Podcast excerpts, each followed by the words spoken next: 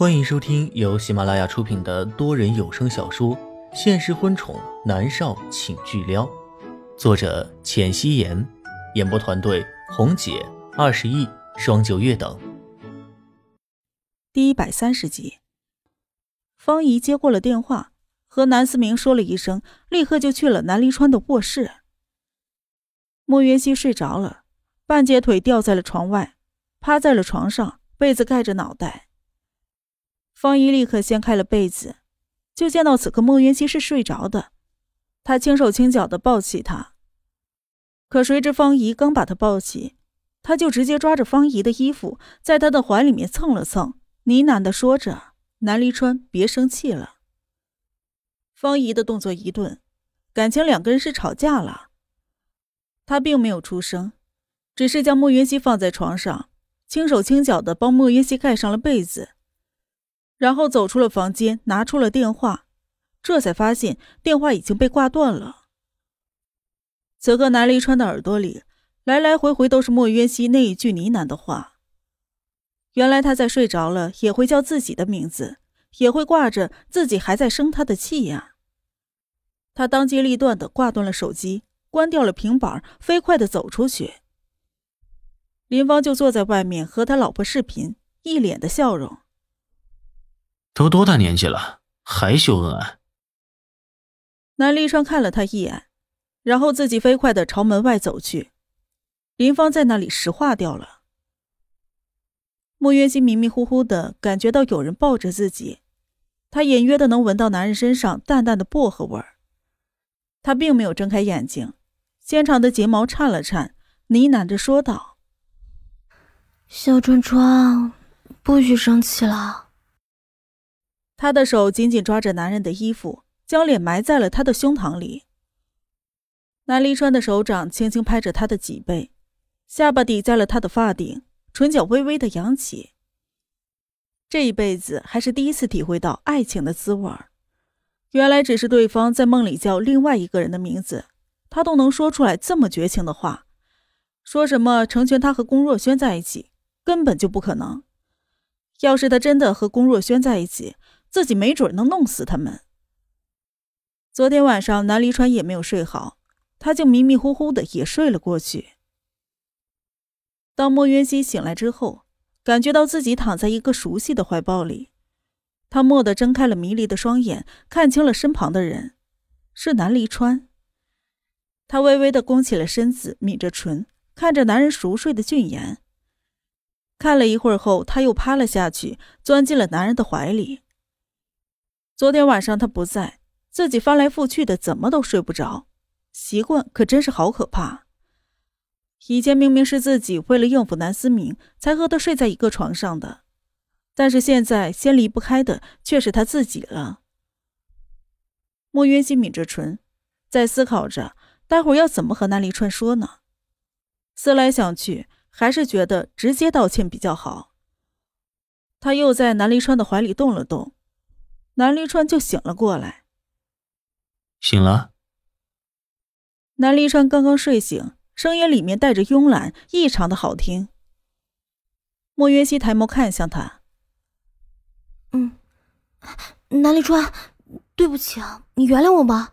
昨天晚上真的是个意外，我对龚若轩真的没有意思的，真的，我发誓。说话的时候，莫云熙已经坐直了身体，对天发誓。南立川的手臂枕在了脑后，嘴角不由自主的勾起了一个弧度。他问道：“你昨晚不是说你喜欢龚若轩吗？”“不是的，那都过去了。”莫云熙摇头否认。“嗯？”南立川蹙着眉头。莫云熙见他神色不对，立刻的说道：“不是，那都是我昨天晚上为了气你胡说八道的。”谁叫你那么凶啊？还是我的错了。南离川拧着眉头。我的错。莫云熙低下头。南离川拉着他的手臂，让他压在了自己的身上，大掌压在了他的后背上，脸色已经好了很多。莫云熙，这件事情我们翻篇了，记住，没有下次了。嗯。一定没有下次了。莫渊熙用力的点头，可是，在梦里，他又怎么能控制得住呢？算了，还是先把这个霸道的男人哄好再说吧。和我生气难受吗？南离川问道。莫云熙毫不犹豫的点头。难受死了，我连剧本都看不下去，饭都不想吃。他说的都是真的。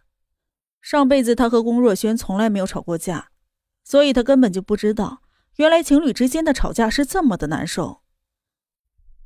南离川只是无声的抱着他，揉了揉他的脑袋。两人又在床上躺了一会儿，然后手牵着手走了下去，脸上都带着浅笑。林芳见到了之后，也露出了如释重负的神色。昨天晚上真的将他给吓得够呛啊！这两个脾气一样倔的人吵起架来是真的要命。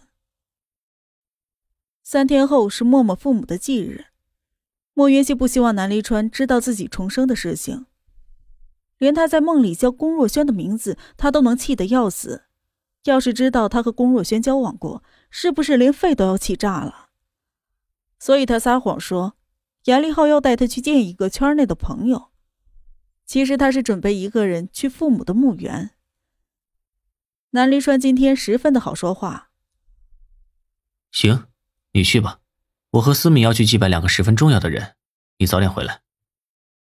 南思明在南立川的怀里，对着莫渊熙挥了挥手：“妈咪再见。”莫渊熙看了南思明一眼，心里在猜想，应该是拜祭南思明的生母吧。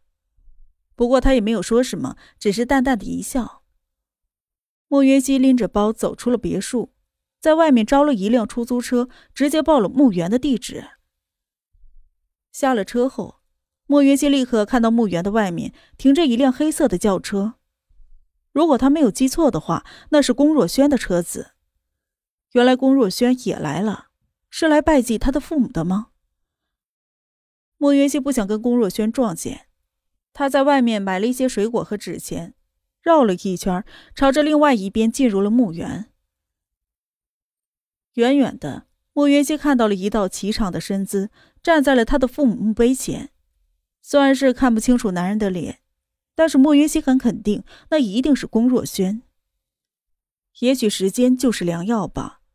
再深的伤痕，经过时间的洗礼，不管多久，总是会结疤的吧。在这一世，莫云熙选择了南离川。他和龚若轩已经不可能了，所以只有龚若轩自己走出来，其他人也帮不上他。莫云熙静静的看着，等着他离开。龚若轩站在那里，看着墓碑上慈祥的二老，柔声的道：“伯父，呃，伯母，你们放心，我一定会照顾好默默的，他很好，你们安息吧。”说完了之后，他就弯下了高大的身子，将纸钱都烧掉。待到纸钱全部都燃尽，他又深深的鞠了一躬，站起了身，转身就离开了。莫云熙待到龚若轩离开了之后，他再走了过去。上辈子自己给父母拜祭结束后，回到别墅就看到了米粒和龚若轩躺在了一起，然后他就被米粒掐死在了泳池里。莫云熙抿着唇，米粒那个女人真的是没有心呐。前一世，他几乎对米粒那是掏心掏肺，可能是他一贯的高傲伤害到了自卑的米粒，他也不能说是无心之失，但是最起码罪不至死啊！米粒实在是太狠毒了。莫渊熙摇了摇头，他今天是为了来祭拜父母，想那些做什么？莫渊熙跪下了身子，膝盖压在了石板上，有一些疼。莫渊熙的脊背打得笔直。他伸手摸了摸墓碑上父母的名字，眼泪忍不住的流出来。